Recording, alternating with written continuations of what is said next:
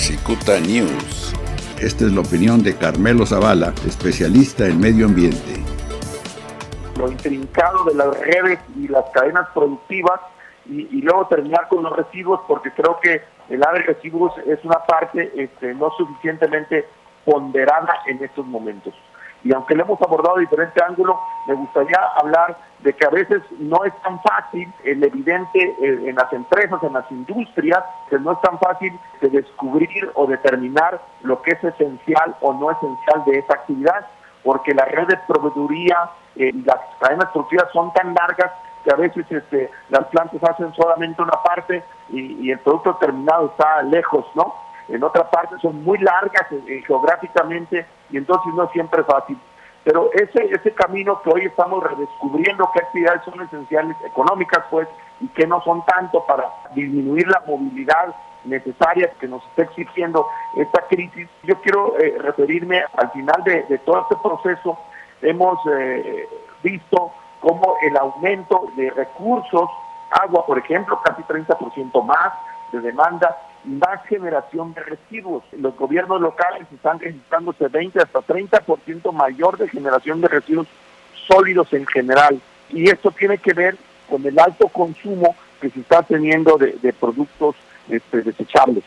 Recordarán aquella crisis de Antrax en Estados Unidos, las esporas, un polvito de un hongo, que también un problema respiratorio causado y la muerte este, muy, muy rápida y que hizo que se revolucionaria eh, este, la paquetería y los correos, los pagos de cheques y etcétera, que en Estados Unidos era muy importante en ese momento. Hoy estamos ante un, mucho más micros, pequeño, un microscópico que nos está haciendo tomar muchas medidas. Pero en el caso de los residuos, creo que los trabajadores de residuos, del manejo de residuos, no han suficientemente, no han sido suficientemente reconocidos su esencial labor en este momento. Hemos eh, este, otorgado y reconocido el valor de los trabajadores de la salud, de todo el sector salud, de que está en el frente de batalla para contener esa crisis de salud, pero al final de todo estos manejos de residuos también deben tener ser mucho más cuidadosos. Y me refiero nuevamente, especialmente, lo importante que es de la separación, de la clasificación de los diferentes residuos los residuos sólidos urbanos que maneja de la competencia municipal, los residuos de manejo especial que,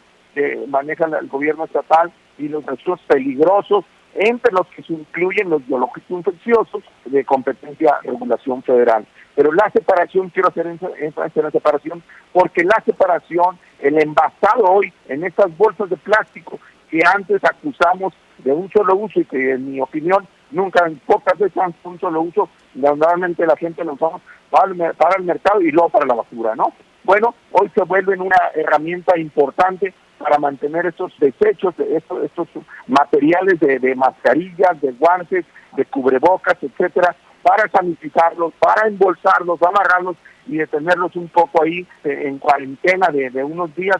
antes de disponerlos, antes que se los lleve el camión recolector y los vaya a compactar en el proceso normal de, de recolección y entonces se mezclen con líquidos, regresen al pavimento y luego todos nos lo respiremos horas o tiempo después o expongamos a los trabajadores que están haciendo ese trabajo. Ese trabajo de los recolectores de residuos de manejo especial, de sólidos urbanos, son, están ellos realmente hoy, hoy están con una tarea tan importante de limpiar el mundo para que no nos ahogue, para que no nos asfixie esa gran cantidad de residuos. Es muy importante mantener esta cadena de, manejo para que, para que la separación, la reclasificación eventual, reciclado o la disposición final de los lugares donde van los rellenos sanitarios o los centros de acopio que existen en, la ciudad o en diferentes ciudades, hoy es mucho más importante ese trabajo y me gustaría pues que el público en general, que todos tuviéramos en mente, así como tenemos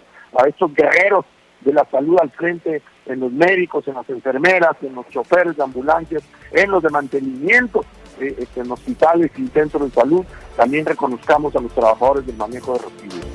Esta es la opinión de Carmelo Zavala, especialista en medio ambiente. Cicuta News.